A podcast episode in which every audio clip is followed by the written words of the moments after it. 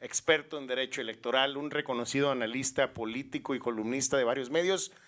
Y pues hay hoy en Durango, en México, pero en nuestro estado se va a, vivir un proceso electoral este 2022 que habrá de, pues bueno, empezó ya, de hecho, a, mover un poco las piezas, a mover un poco los árboles, el bosque político, sacó las piezas del tablero de ajedrez y bueno, todo parece indicar que serán dos grandes luchas, o, una lucha, perdón, entre dos grandes fuerzas, que será, por un lado, PAN, PRI, PRD, por el otro lado, Morena, PT y Verde, y lo que pueda sumar para alguno de los dos lados, ahorita platicaremos redes sociales progresistas, y vamos a ver qué papel va a jugar Movimiento Ciudadano. ¿Qué opinión te merece este próximo proceso electoral del 2022 aquí en Durango, hermano? Mm, bueno, mira, eh, veo un proceso muy enrarecido eh, atípico a lo que los duranguenses estábamos acostumbrados en la historia política de la entidad.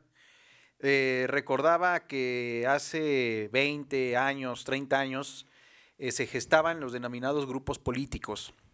Veías tú al interior del, grupo, del partido hegemónico de ese entonces, una vez de que ya dejaron de ser gobernadores fabricados en la Ciudad de México como duranguenses, que a veces ni durangueños eran, pero se les fabricaba una acta de nacimiento y eran pues eh, enviados como premios de consolación a Durango, a gobernar Durango, ¿no? Como una especie de a Sancho Panza que le daban el premio de gobernar una ínsula, así a muchos políticos de la década del rancio priismo. Es hasta que llega José Ramírez Gamero en la década de los ochentas, a finales de la década de los ochentas, a mediados, cuando ya se empiezan a hacer los grupos o que ya venían empujando fuerte desde con Héctor Mayagoitia Domínguez, y ya veías tú, ah, pues está el grupo de Máximo Gamins, el grupo de Guerrero Mier, de Silerio, de Ramírez Gamero, eh, que vienen empujando fuerte y van a buscar la gubernatura. Entonces, si querías triunfar en política, tenías que ubicarte en alguno de esos grupos políticos para llegar al poder. Lamentablemente de esa situación eh, se formó el revanchismo político. Ah, no, aquel anda con aquel, si llegamos lo sacamos de la jugada. Las etiquetas, que es un juego muy perverso y favorito que se da aquí en la política durangueña. O sea, ahí escogías, sí, prácticamente si vivías Así es. Entonces, quien llegaba al poder gozaba las mieles del triunfo, se terminaba ese sexenio y a la banca. A la renata, decían los políticos de ese entonces, que era la Reserva Nacional de Talentos. Entonces, eh, todavía ese sistema lo vimos con Ismael Hernández de Eras, con el propio José Rosas Expuro Torres, eh, con un interim que fue Jorge Herrera Caldera, pero que quiso proyectar, ya se sabía en ese entonces de que era Espuro o era eh, Esteban Villegas, ¿no?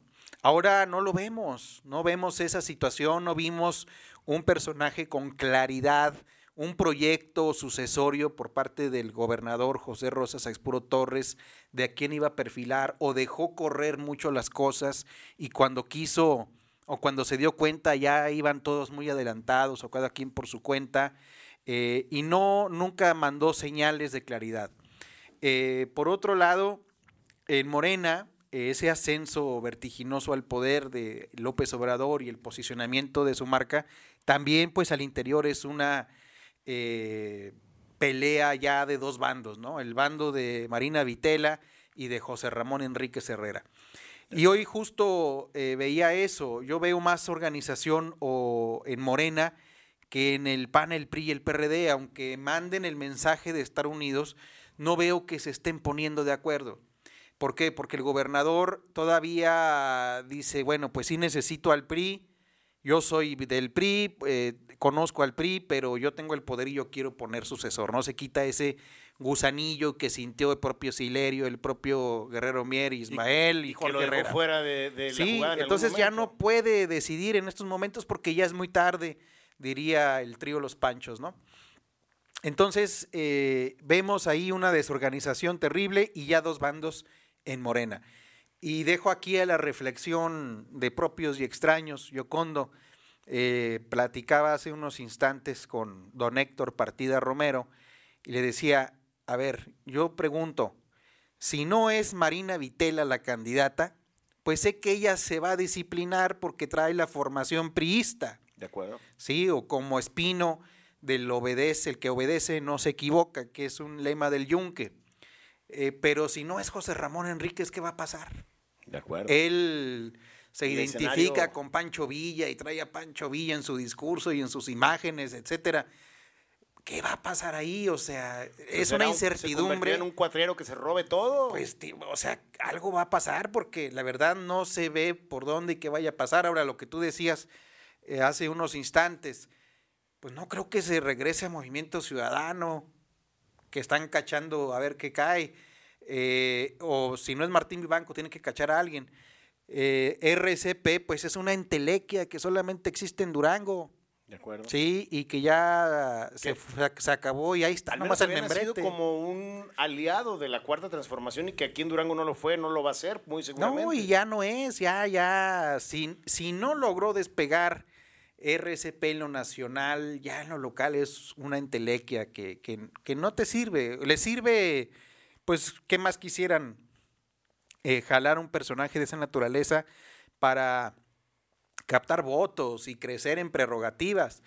Pero la verdad que es una incertidumbre terrible y si le añades la paridad de género, que no se sabe si va a ser hombre, va a ser mujer, cómo van a acomodar los partidos políticos las piezas. De acuerdo. No pueden mandar a mujeres a perder porque también la ley lo establece.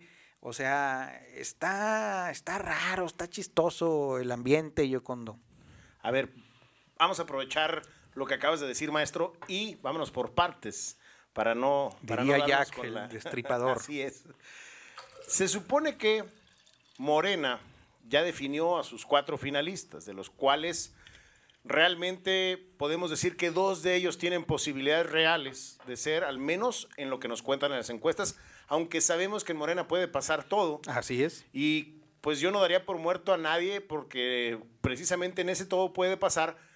De un día para otro se, se puede fabricar una carrera política y se puede hacer un cuadro fuerte simplemente con la venia de Andrés Manuel López Obrador. Y eso, eso ya quisiéramos cualquiera que quiera competir en una, en una eh, eh, cuesta o en una, en una afrenta política electoral.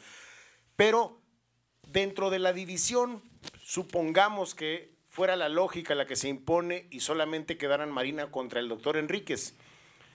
¿Estás de acuerdo en que existe la posibilidad, al menos en probabilidades, en probabilística al menos, de que Marina tenga más posibilidades, probabilidades de ser la candidata por el simple hecho del género?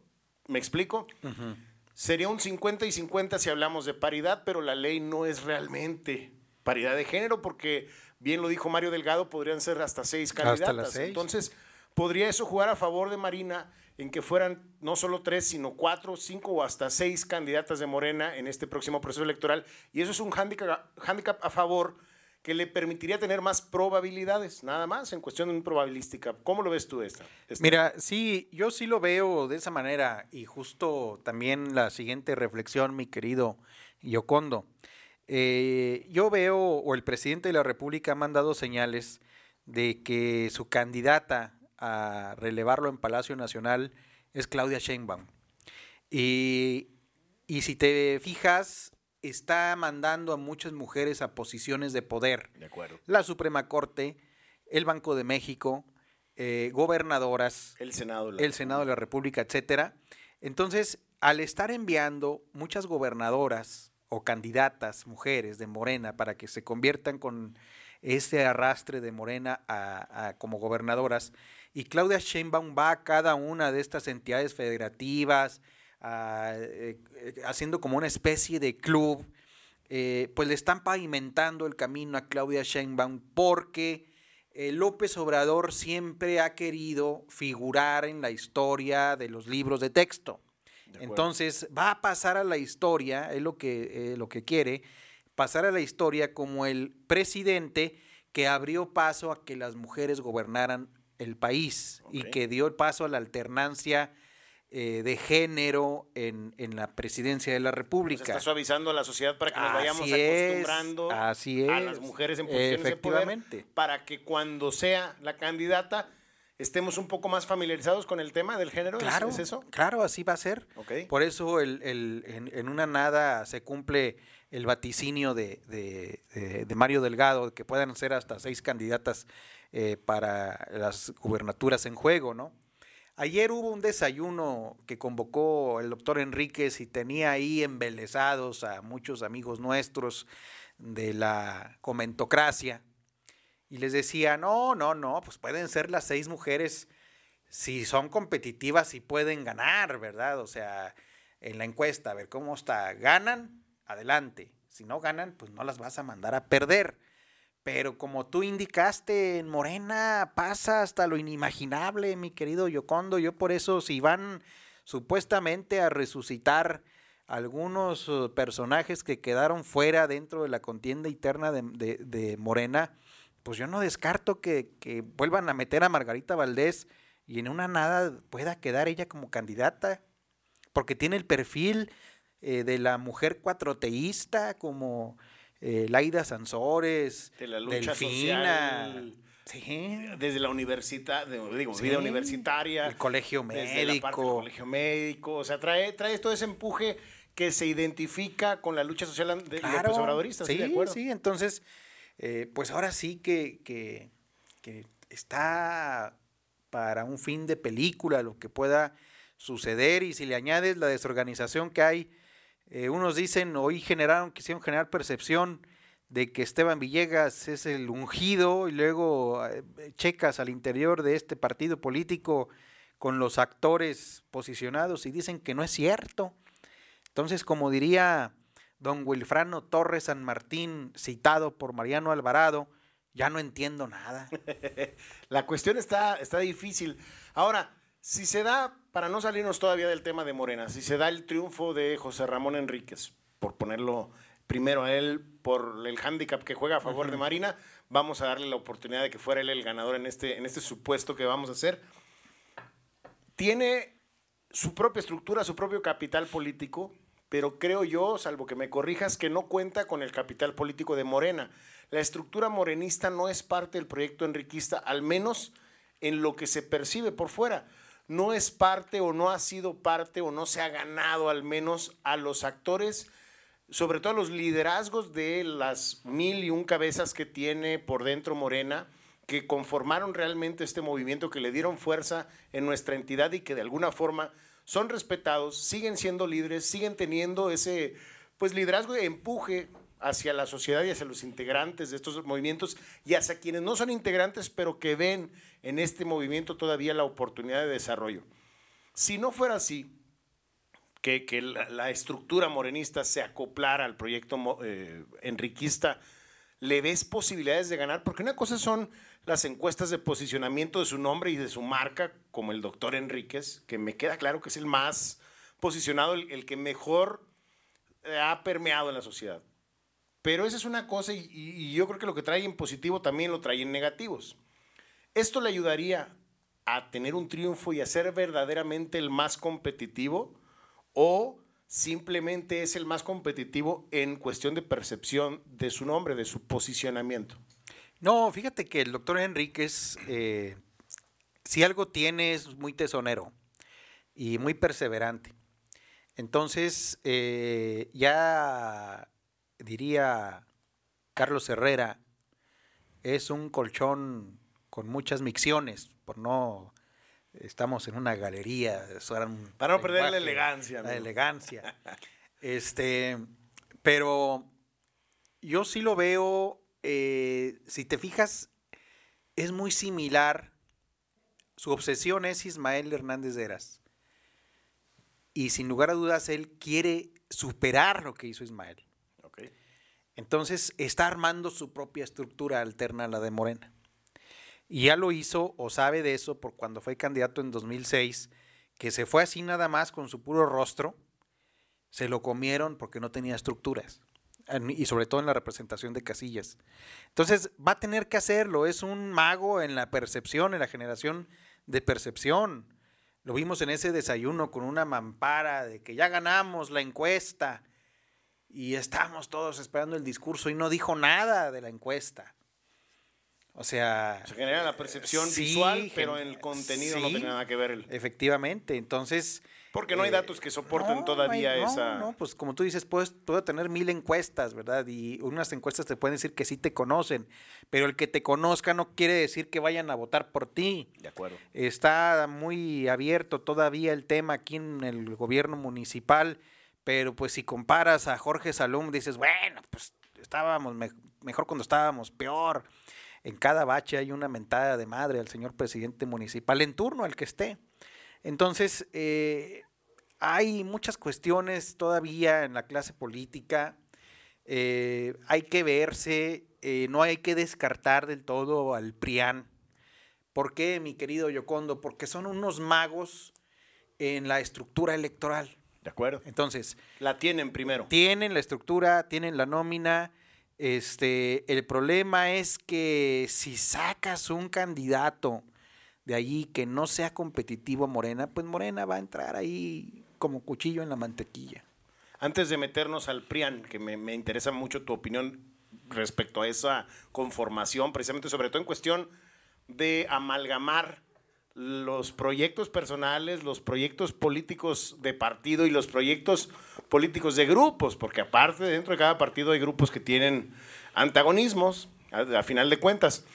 Pero en el caso de Marina, si Marina fuera la candidata, me parece que la estructura, al menos en la cuestión de la región Laguna, estaría quizá trabajando a favor de ella. Pero tiene un hándicap en contra muy interesante e importante que no se puede descartar, que es el hecho de que en la capital no es muy reconocida, número uno.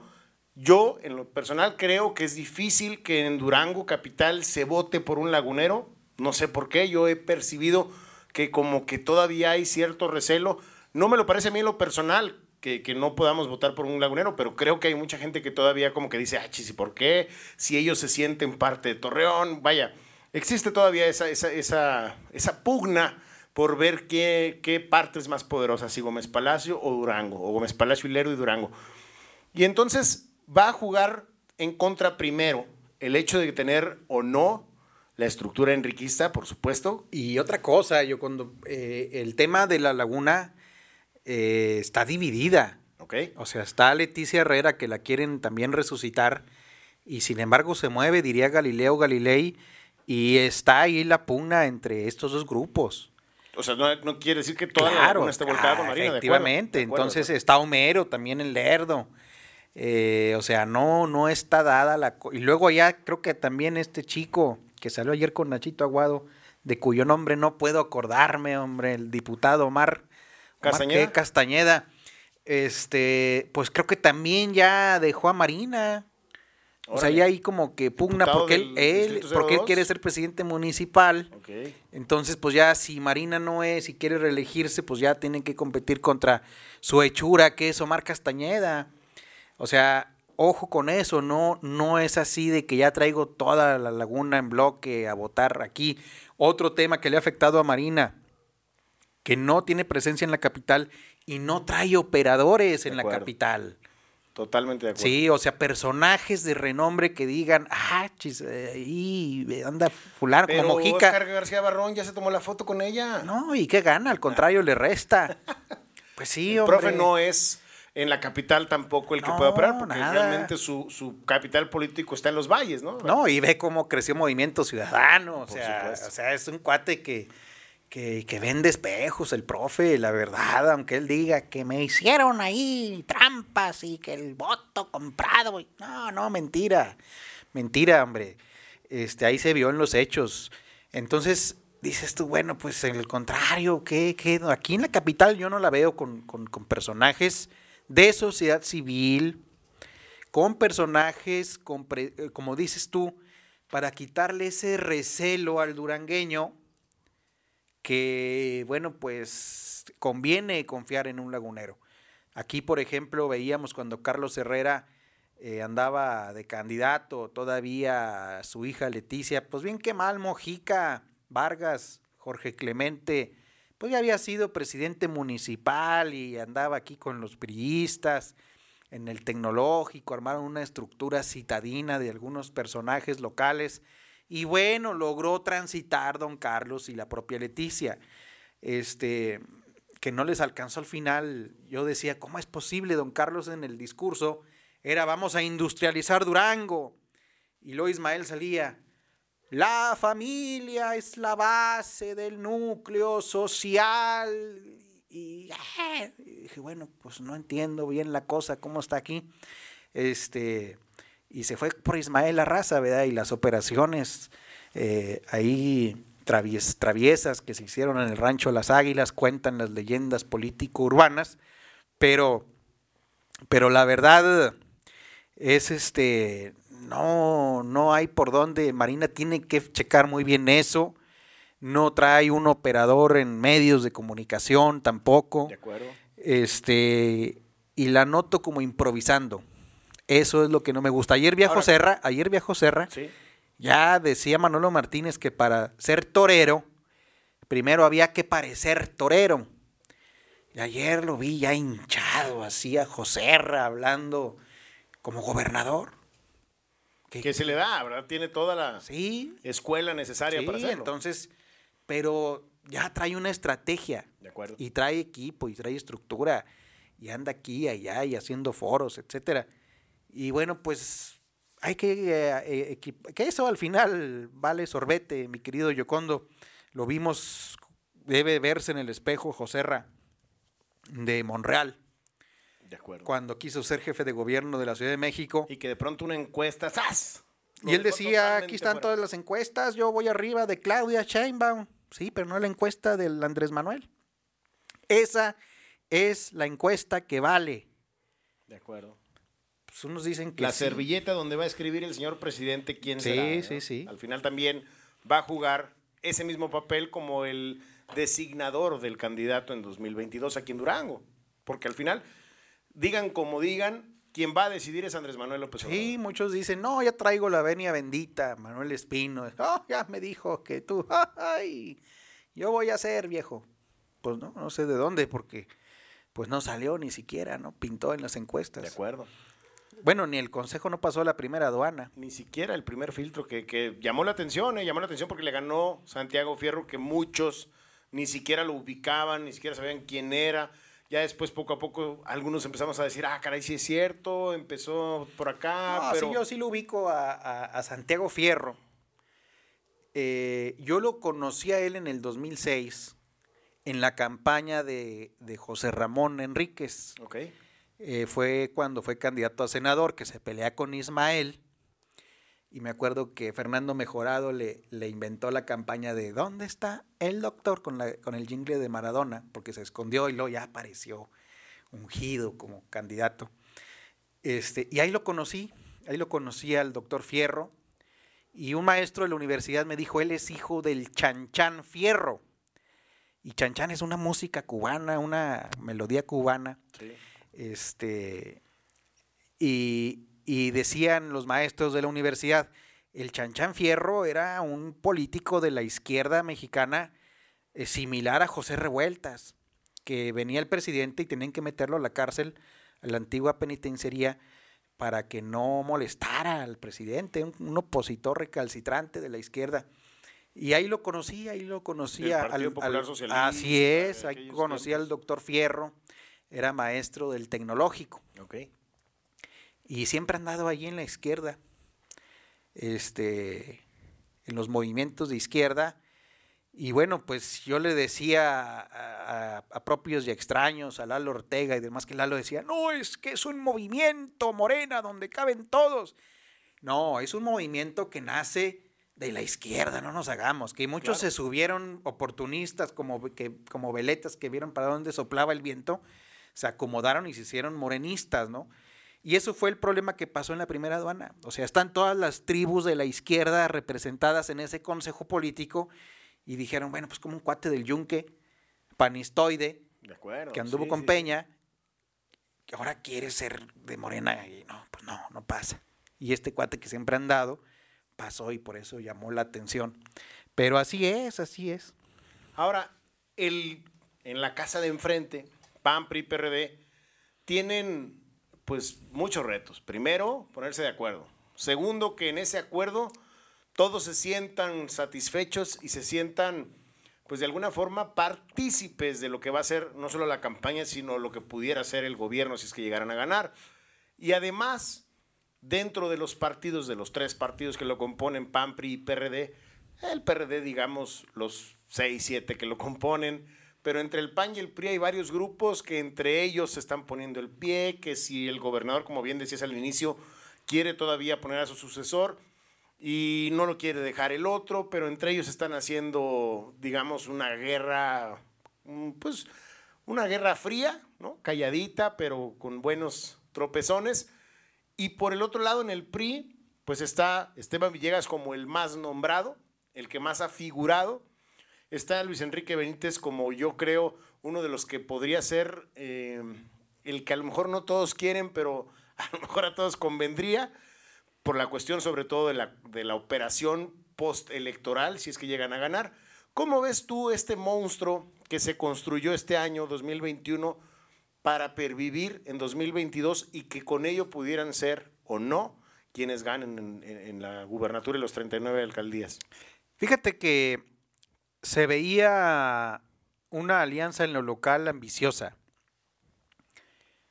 Eh, sobre todo cuando Ismael Hernández Eras envía a todo su equipo original a competir. Y personajes como Ricardo Pacheco, el propio Benítez, Ricardo López, Susi Torresillas, eh, decía eh, la reflexión siguiente de que era la última y nos vamos de ese equipo. Entonces muchos nos fuimos con la finta y pensamos, pensé, dije, por aquí viene la cosa por aquí va a ser uno de estos que avienta Ismael al ruedo, porque es un cuate muy hábil, muy astuto. Y, pues vemos que ya llegan y no, no vemos que estén figurando salvo Enrique Benítez. Quizá, no sé si Pacheco ande trabajando abajo, en territorio, pero ahorita se requiere generar mucha percepción, mi querido Yocondo para figurar en la encuesta. Aunque ya las encuestas no deciden, sí influyen mucho en la percepción. Eh, eh, vemos eh, lo que platicábamos hace unos momentos, José Ramón generando percepción, la propia Marina retirándose de la alcaldía de Gómez Palacio, dices, ah, no, pues ya se retiró, ella va a ser, ¿no? De acuerdo. O sea, generas ahí percepciones y no veo salvo Villegas, generando percepción. Y, Fernando Mejorado insiste mucho que en política percepción es realidad. Entonces, el único que está haciéndolo es eh, Villegas. Pero Villegas ya empezó un poco tarde. Eh, hasta que fue diputado local.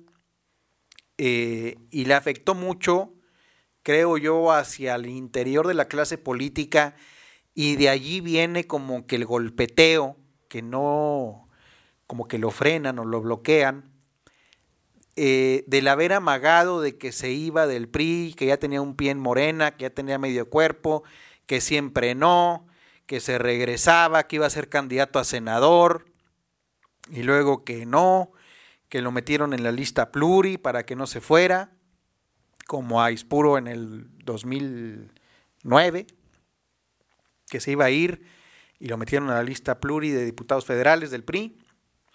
Y, o en el 2006, fue en el 2006, sí. cierto, en el 2006, que quería ser senador y no, no lo dejaron. Pero eh, eso como que le afectó, que no se haya decidido a tiempo, como se decidió Marina, como se decidió Niel, Gurrola, eh, todos ellos que se fueron y la jugaron y hoy están. ¿verdad? Eso le, perjudicó a, Villegas hacia el interior de los priistas. Pero de ahí en más, él no veo a alguien más como Enrique Benítez, que sí está trabajando, que es un personaje que desayuna, come y cena política, es un político de tiempo completo, es el último de los moicanos del PRI, así del estilo de Luis Ángel Tejada Espino, que se sabía el número de colonias populares en Durango, eh, cuántos escalones tenía la escalera de Palacio de Gobierno, eh, cosas así de ese detalle, ¿no? Que se veían al espejo y declamaban eh, un discurso, pero Benítez, ay, pues como que su cara no le ayuda a, entrar, es el mejor tribuno que puede haber, muy inteligente, pero así como que un personaje atractivo no lo es. Sí es un cuate que si lo metes de candidato va a dar la pelea. Es contestatario, eh, argumentativo, eh, confronta, eh, polémico. Pero la pregunta es, sea Villegas, sea Enrique Benítez, sea Flores Ábalos, Maturino, Castrellón, bueno, quienes tienen más historia que futuro en estos momentos, que es Rivas Loaiza y Adriana Lanís, ¿les alcanzará para ganar? Esa es la pregunta del millón de pesos, mi querido Yocondo. Hay un hándicap en contra que es el gobierno, el gobierno del Estado y el gobierno municipal. Y entran en el desgaste natural. Oye, pues Esteban Villegas tenía todo hace seis años. Era el niño consentido, el niño de oro de Jorge Herrera Caldera tenían todo el Congreso, el gobierno federal, el gobierno municipal, todas las superestructuras habidas y por haber, y le afectó, además de, de su forma de ser de Villegas y que lo reconoce, de la soberbia que, que se dejó llevar en ese entonces, pues le afectó el desgaste de Jorge Herrera Caldera. Por más que él quiso separarse, que no, ya es un nuevo proyecto, pues no, la raza. lo mejor, era su, La raza no se lo creyó que era un nuevo proyecto. No, son los mismos y, va a seguir mandando Herrera Caldera y ahí está eh, su familia y, ese fue el discurso y le perjudicó ahora este quien agarre ese discurso antigobierno, que tiene que serlo, hacerlo este, llegando, pues es el desgaste normal y natural de todo gobierno. De acuerdo. Entonces eso también va a ser una losa. yo se le ve más fácil a Esteban tomarlo que a lo mejor a un Héctor Flores Ábalos o que a un Carlos Maturino que son tan cercanos y que a lo mejor sin el gobernador no sería nadie en la política, que eso es otra, otra cosa que, no les permitiría ser ellos, ¿no? ¿Cómo sería entonces eh, tomada la, decisión o cuál sería la mejor decisión a nivel nacional? Porque también hay que aclararlo así yo creo que será a nivel nacional quien decida cuál de los partidos va a poner al candidato. A lo mejor no el candidato, pero sí qué partido va a ser el que va a tener la mano. ¿Cuál sería la mejor decisión a nivel nacional? Y una vez que esta se diera, ¿cuál sería lo mejor, pues si no la mejor decisión, al menos la más competitiva desde tu perspectiva, amigo? Yo veo que al interior de esa alianza no hay más que dos sopas. O es Villegas, por el posicionamiento y reconocimiento, porque ya fue candidato eh, tuvo movilidad como presidente de la Junta de Gobierno del Congreso, donó su sueldo, eh, trae la raza universitaria de cuando fue presidente de la FEUD, este, y puede dar la pelea. El otro es Luis Enrique Benítez. Si es un cuate como Adriana Lanís, como el plebe mismo, eh, Flores Ábalos, pues me queda claro que la percepción derrotista que generó el propio Marco Cortés con un audio filtrado, que reconoce que quizá en Aguascalientes podamos ganar, quién sabe, es lo único. Eh, pero ya con eso, mi querido Yocondo, si es un personaje de bajo calibre, queda claro que es para facilitar la entrega del poder. Esa es, esa es una, una teoría que se ha manejado que no está muy disparatada. no, y a rey de puesto, mi querido Yocondo, puente de plata. Claro. Entonces, pues yo no, igual, pues el gobernador tiene sus raíces en Sinaloa, pues quizás se ve en el espejo de Quirino Ordaz, por ejemplo, que está aquí muy cerquita, ¿no? Y dice, prefiero irme de embajador a que la unidad de inteligencia financiera me esté molestando, a la que oposición, me estén buscando. Que te empiecen a escarbar, a rascar ahí. No, son muchas cosas en juego que, que no sabemos cuál va a ser el desenlace final.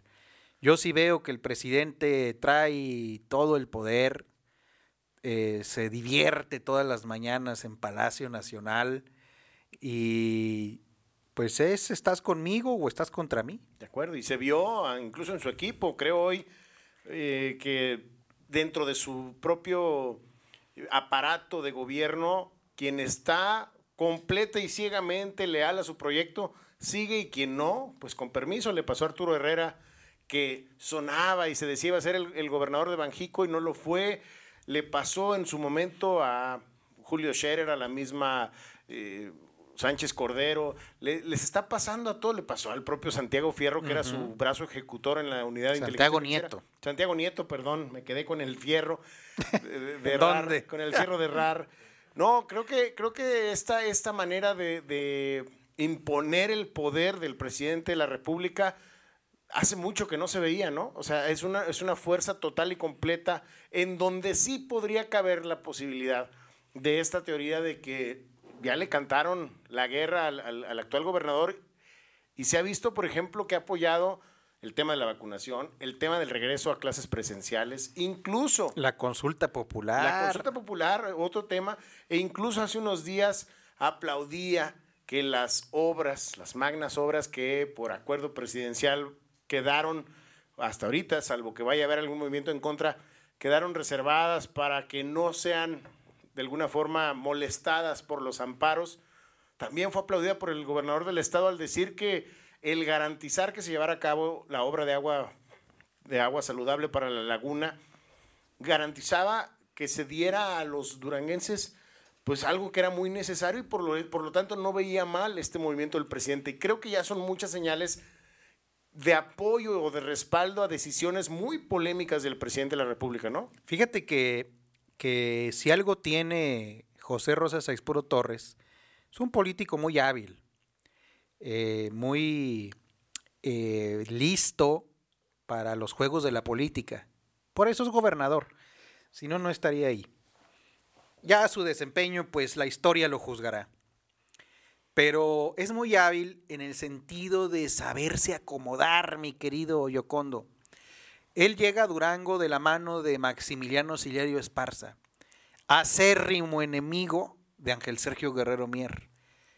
Y no me explico cómo se ganó el afecto de Ángel Sergio Guerrero Mier para haberlo hecho diputado local, y luego presidente de la Gran Comisión y luego de allí candidato a presidente municipal y tenerlo ahí en sus barajas para la gubernatura en el 2003. Entonces, y luego ya cuando veía que, que don Carlos Herrera era el favorito de don Ángel Sergio, pues supo dar el bandazo hacia con Ismael Hernández de Eras y termina como director de pensiones.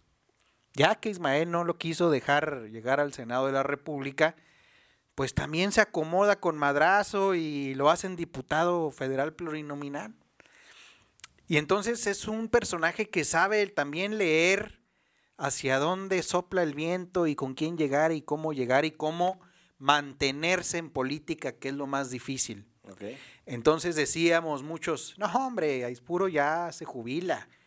No, como decíamos lo de Quirino Ordaz y todos esos personajes, ¿Qué no te dice que se ha invitado a una secretaría o subsecretaría el propio Rosa Saispuro? ¿Por qué? Porque esa es estrategia también del propio presidente de la República en dividir y vencer. Claro. Estás dividiendo al PRI, estás dividiendo al PAN, invitando. activos más Así es, miren, ya están conmigo. Ya está Quirino, está. Y al final es una manera muy rápida de, curarse, de todo eso. Y, ahí están. ¿Quién me va a perseguir si soy parte del equipo del presidente? Entonces, eso es parte de, la astucia de, José Rosas Aispuro Torres, no hay que descartarlo, de que siga vigente luego del 15 de septiembre del 2022. Ahora, ¿qué papel jugaría, por ejemplo, mencionabas hace rato Movimiento Ciudadano, que está cachando, esperando a ver cuál es? y que si no fuera la figura de Martín Vivanco, pues a ver qué, qué personaje pudiera a lo mejor acoger para entonces poder pues pervivir, porque al final de cuentas esta elección también va a incidir en prerrogativas y va a incidir en registro y va a incidir en muchas cosas para el futuro cercano, próximo de los, de los partidos. ¿Cómo ves el comportamiento? ¿Qué papel va a jugar Movimiento Ciudadano que dijo, al menos hasta ahorita, no van a ir con alianza y van a tener candidato propio? Me queda claro que lo de redes sociales progresistas es otra historia. Habrá de amalgamarse, habrá de sumarse a algún proyecto porque pues parece que esa es la tirada. Pero en el caso de Movimiento Ciudadano dijeron o dejaron muy claro que no es así. ¿Cuál sería el papel que va a jugar esta tercera oferta de político electoral, al menos en la, en la boleta? Mira, Movimiento Ciudadano yo lo veo como un partido, un proyecto a largo plazo, a nivel nacional.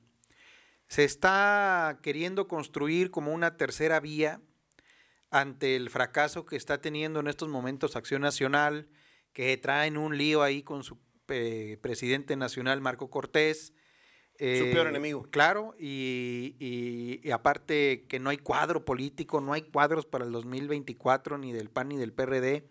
Yo veía a Lorenzo Córdoba como una opción, eh, porque es el único cuadro opositor a la, cuarta, a la cuarta transformación real, con nombre y apellido y con protagonismo. Este, Una Lili Telles por ahí. No, no, esa mujer no, no, no, no, no, no, no, no, no, no me vacile, mi querido Yocondo. este, en ese sentido, eh, Movimiento Ciudadano le están apostando a crear una marca juvenil a largo plazo para de esta manera en el 2000, ¿qué sería? 24, 30, este, para 2030 ser una marca ya posicionada con cuadros como Colosio Riojas, como el propio Samuel, la esposa de Samuel, Vivanco, que está Chertorivsky, eh, dentro de ese grupito de, Álvarez Maínez. Álvarez Maínez, que también está tomando un papel importante. Este, que, que, ir generando esa camada de, de nuevos políticos, ¿no? Entonces, eh, lo que vamos allí a, a encontrar es que si no es Vivanco, que es el único cuadro que tienen en estos momentos. De acuerdo. Para competir. Vivanco se ha autodescartado. En esta mesa lo dijo. Así es. ¿eh? Él eh, supuestamente su proyecto está en 2024. Pero si no es eh, Martín Vivanco, ¿a quién podrán cachar? Esteban Villegas está en la misma situación de, José Ramón Enríquez. Si no es ahora, ya no fue. Es su último tren. Así es. Enríquez no creo que si no es candidato, no creo que vaya a aterrizar en MC. Pero en el caso de Esteban o Leti Herrera, que también, Leti Herrera ya eh, se le fue su oportunidad, pero también ya levantó la mano y supuestamente ahí anda y dijo que iba a estar en la boleta, aunque no el PRI, que estaba recibiendo ofertas de otros partidos. Entonces, aquí el peligro que corre Vivanco es que al poner la mesa a un candidato de polendas como Esteban Villegas o Leticia Herrera o al propio Enríquez, pero ese lo descartamos por... O pues es que en política todo puede pasar, mi estimado. Igual y lo perdono. Al final se puede eh, sentar, darse la mano con Dante Delgado y a lo mejor todo quedó atrás. Sí, sí, sí. Un, beso y abrazo y se perdona todo. Pero hablando, la pelona. hablando de esos tres personajes, el problema que corres es que ellos van a querer asumir el control del partido político en cuestión. De acuerdo. ¿Sí? Entonces, Le todo ese punch que trae ahorita. Van a querer candidaturas a presidencias municipales, regidurías, por lo menos las primeras, para asegurar a su gente. O sea, y la verdad que sí le darían una votación copiosa, como se lo dio José Ramón cuando era presidente municipal, que tenía el poder de la nómina del municipio, otorgaba descuentos de agua potable, predial como confeti, eh, los trabajadores haciendo trabajo político en las tardes, todos los vehículos. Bueno, pues, por eso la votación en el municipio en 2019 de MC se fue a las nubes. Más de 50 mil votos, sí. Y ya como descendió ahora en 2021. De acuerdo. O sea, la mitad o más de la mitad, ¿no? Este, entonces, un personaje de esos, ese sería el peligro que se correría de, oye, sí, pero yo también quiero, y oye, no, pero, o sea, va a ser un estilo y afloje eh, muy sui generis y a redes sociales progresistas, pues no lo veo. Yo cuando yo más o menos lo equiparo al partido duranguense. Que era un partido satélite, morralla, acomodaticio, que nos costaba a los duranguenses mucho dinero, eh, un despilfarro terrible y no sirvió para nada. Gracias al, al no voto de los ciudadanos ya no existe y este y eso va a pasar en la próxima elección de diputados locales, porque ahí, hicieron una argucia los legisladores para mantener vivo al duranguense y, pues ojalá ya, ya se, se, reacomode también el tablero político del sistema de partidos que va a pasar en 2024, que es lo, que puede suceder con Movimiento Ciudadano, se va a ir el PRD, va a dejar de existir, este, y el PT quizá, etcétera, el verde, si es que no siguen en alianza, y es a donde le apuestan al reacomodo del sistema de partidos políticos, pero sí es a muy largo plazo. Ok, ahora, hay otro tema. La gubernatura es uno, por supuesto, el más grande objetivo de cualquiera de los partidos y de los grupos, pero hay 39 municipios que van a renovar también su alcaldía. Y en esos 39 espacios se puede acomodar, se puede negociar, se puede pues mover el tablero para al final que queden unos u otros contentos.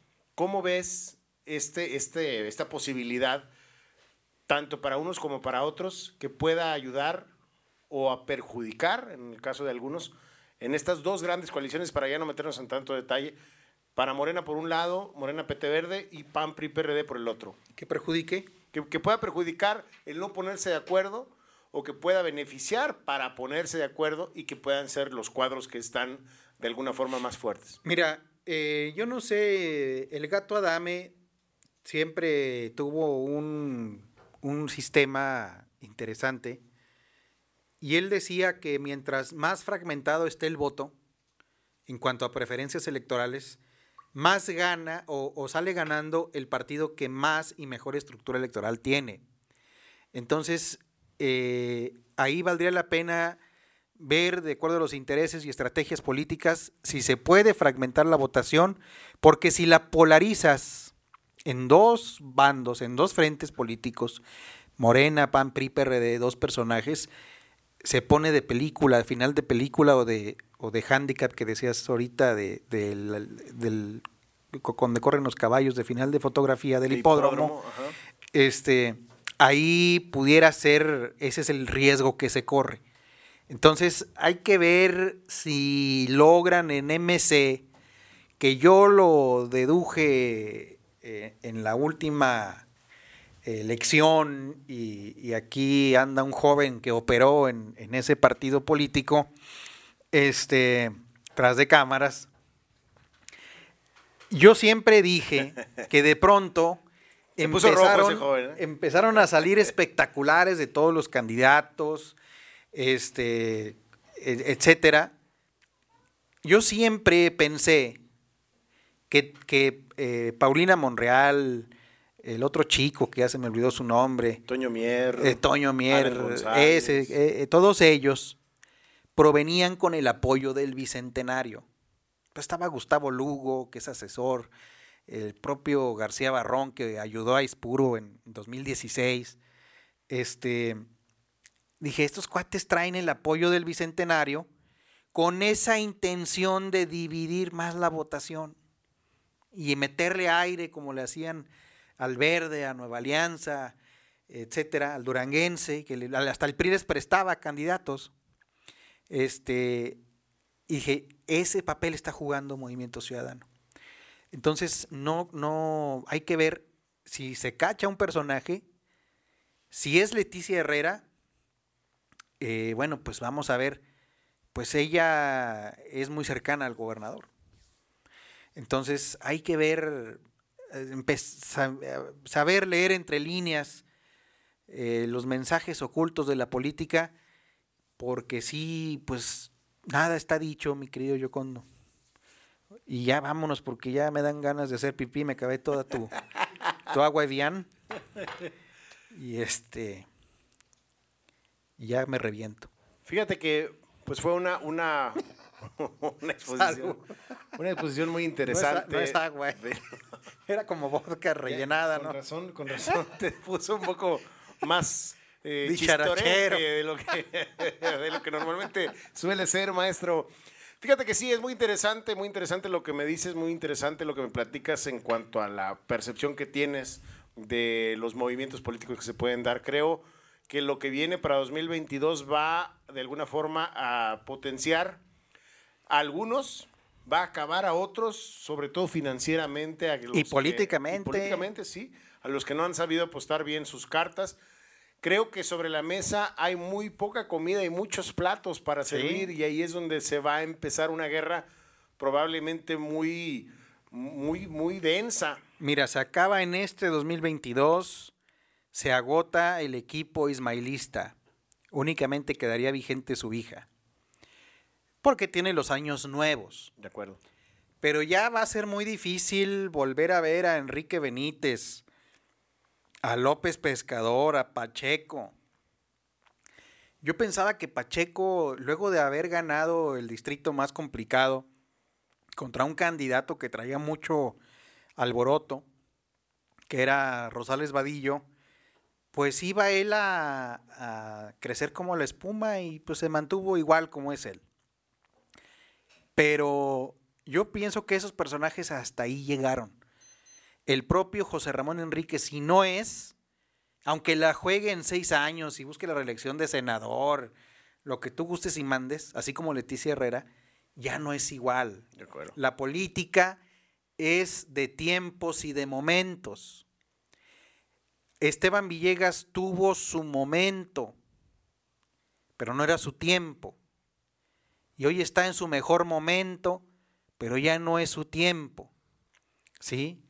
José Ramón y Marina están en su tiempo y su momento. Entonces, si no es ahora, pues ya no será mañana, diría la canción. De acuerdo. Hablando de cantante como el doctor Villegas. Perfecto. Hablando de, de- de- de mujeres y canciones. Pues amigo, te agradezco mucho, mucho que hayas No, gracias a ti, participar Yocondo. y aquí hacer un análisis conmigo con tu vasta experiencia No, y tu expertise en el tema electoral. De verdad es, es muy enriquecedor, abre un panorama. Yo creo que muchos de los que nos están viendo o escuchando de- tendrán en lo que has dicho, en todo lo que me has platicado, pues una perspectiva distinta y que les pueda a lo mejor abrir un poco el panorama respecto a lo que está pasando y de lo que se puede llegar a vivir este próximo 2022. Te agradezco mucho que No, te al el contrario, tiempo, muy a verdad. gusto. El vodka que llenaste aquí esta botella, pues está sabrosillo. Al menos sí da la finta de que es agua, ¿no? Sí, sí, sí, pero le hubieras puesto mezcal del maqui, bueno, pues también para consumir lo que... tanto amarillenta lo el, que el- agua, pero sí, hubieras porque- pensado que es de, de la llave y entonces Sí, o, del mingitorio. pero- Amigo, gracias, te agradezco No, mucho muy tu agradecido soy yo. Y saludos a todo el equipo de Ángulo Informativo. Gracias. Y pues gracias también a todos ustedes que nos acompañaron en este episodio número 14 de la Galería del Yocondo, un espacio para personalidades. Hoy la presencia de mi muy buen amigo y maestro Alberto de la No. Rosa. Pero recuerden que estaremos aquí la próxima semana con el episodio 15, obviamente, de 7 de la tarde en adelante, todos los martes, la Galería del Yocondo por Ángulo Informativo. Este episodio estará disponible en Spotify, por si gustan también, por supuesto, darle una buena escuchada. Estaremos también, además de todas las, redes de, de Ángulo Informativo, estaremos también por Facebook, YouTube y estaremos compartiendo extractos de, este, de esta plática enriquecedora que tuvimos con el maestro por Twitter, por TikTok, por todas las redes sociales. Estamos en todo presente. Los esperamos aquí la próxima semana. Muchas gracias y muy buenas noches para todos.